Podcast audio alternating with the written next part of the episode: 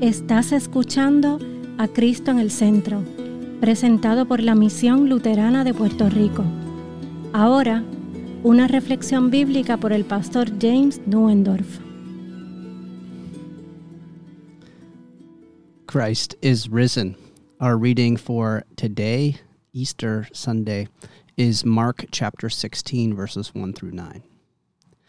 When the Sabbath was past, Mary Magdalene, Mary the mother of James, and Salome bought spices so that they might go and anoint him. Very early on the first day of the week, when the sun had risen, they went to the tomb. They were saying to one another, Who will roll away the stone for us from the entrance of the tomb? And looking up, they saw that the stone had been rolled back. It was very large. And entering the tomb, they saw a young man sitting on the right side, dressed in a white robe, and they were alarmed. And he said to them, Do not be alarmed. You seek Jesus of Nazareth, who was crucified. He has risen. He is not here. See the place where they laid him. But go, tell his disciples and Peter that he is going before you to Galilee.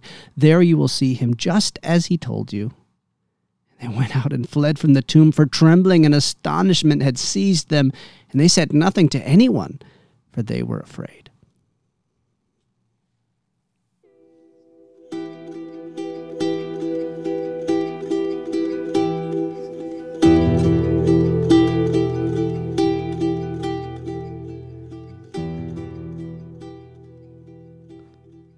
Christ is risen.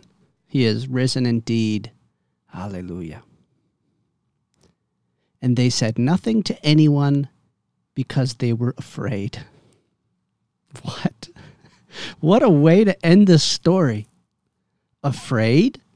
Afraid of who? What are they afraid of? Mark's gospel has rushed ahead from start to finish toward the dramatic events of the cross. Yet now he freezes on a moment so incredible and so impossible that it paralyzes its witnesses in place. In Michigan, it is common wisdom that when driving through the forest at night, you should be very careful about having your headlights set to the brightest setting. Because when the deer see the bright lights, it will freeze them in place on the road and you can accidentally hit them with your car. Their brains cannot handle the sudden shock of the light. They don't know what to do, they don't even run away. So we have a phrase in English where we say, like a deer in the headlights, to describe when a person is so overcome by shock that they don't know what to do. This is how these women are described in this moment. In fact, if you read this story in the original Greek, the text uses a bunch of different words to describe the emotional state of these women. They are ekthambeo, very alarmed. They are gripped by ecstasis, a sort of wild surprise. They're shaking like leaves, tromos, like being overcome with goosebumps and, and shivers. They are overcome with phobos, a raw fear that paralyzes them in place like, like a deer in the headlights. Perhaps this is how you felt this morning when the ground shook again with another earthquake. A surge of inexplicable terror washes over these women, the, the breath stolen from their lungs. Time seems to slow, each moment elongating, leaving them awash in a sea of uncertainty. It's as if the world has stopped turning. The only thing that remains is that cold, empty tomb. So they stare into the darkness of the empty tomb. Their minds race to grasp the magnitude of what it is they are witnessing. Standing on the precipice of the unknown, their hearts flutter like caged birds caught between the desire to flee and the yearning to understand the truth. And in that moment, they are not only witnesses to a miraculous event, God puts the seed of a gospel into their hearts that will forever change the course of history. They are witnesses of the resurrection of Jesus Christ, the promise of eternal life for all men. No one has ever seen anything like this on heaven or on earth. Seems like only a moment ago that they were walking along the road together in a conversation like any other. It was a sad day, but all days involve some degree of tragedy in this fallen world. It wasn't the first time that these women had gone to a tomb to care for a dead body of someone they loved. Although we try to hide it from view for all of humanity, we know that death is an everyday thing. It is universal, no exceptions. The only difference this time was that it was their beloved Jesus, who, who they had thought, they had thought was the Christ, who would restore all things. But despite the deep and familiar sorrow, these women have practical concerns as they walk along the road. What about the stone? It's it's a big stone. Did you see the size of it when they sealed it up? Remember when we stood next to Joseph and Nicodemus and they had to get a whole group of soldiers to roll it shut? They, they sealed it with a government stamp, too. Are they going to allow us to go in there and get the body? Think of the bureaucracy that that will involve.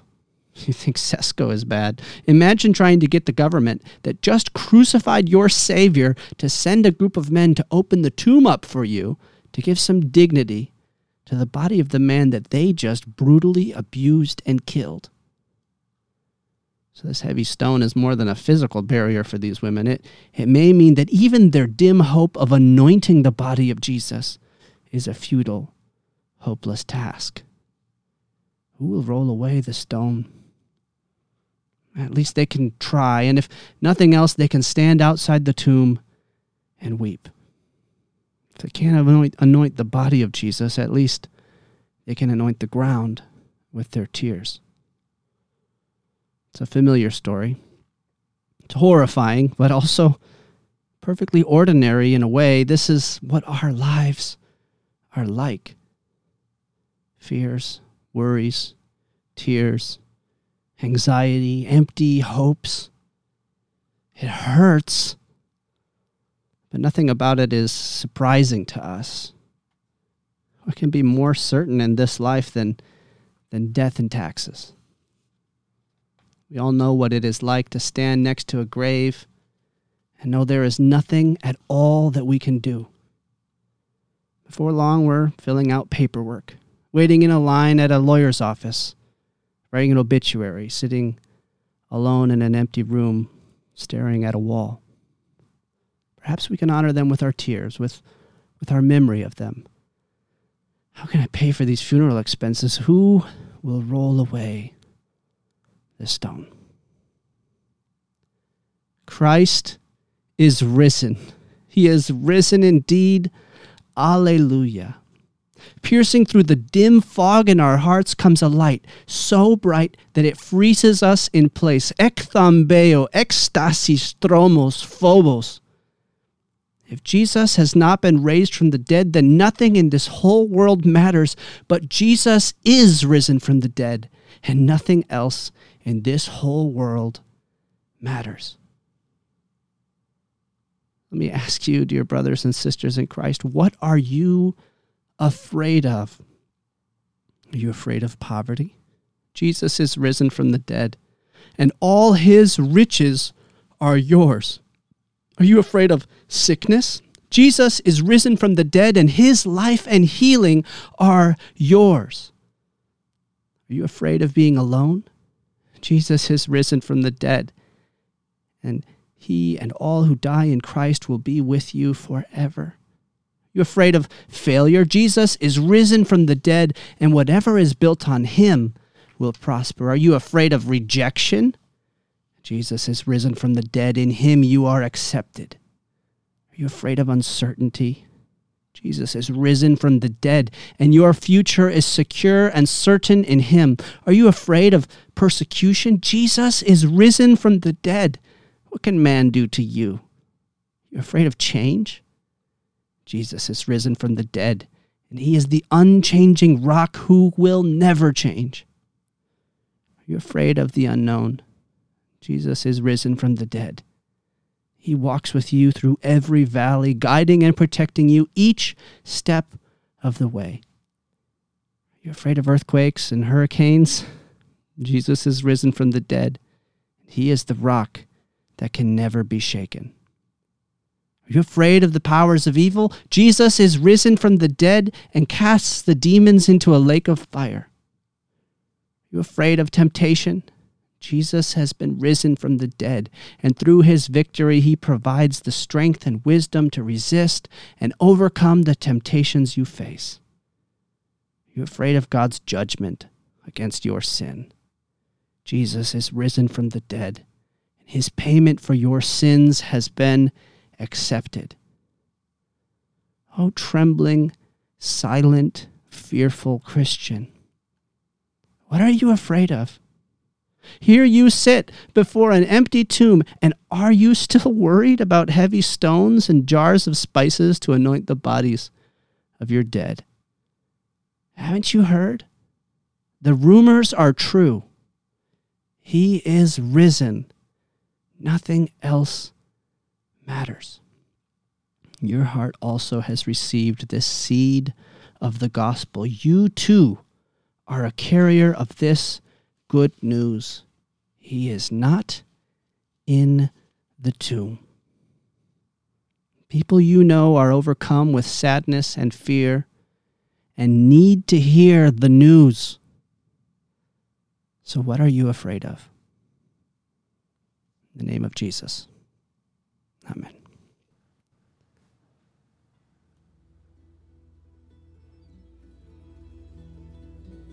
Esta ha sido una presentación de la Misión Luterana de Puerto Rico, a Ministry of the Lutheran Church, Missouri Synod. Para conocer más, visítanos en www.cristoenelcentro.com.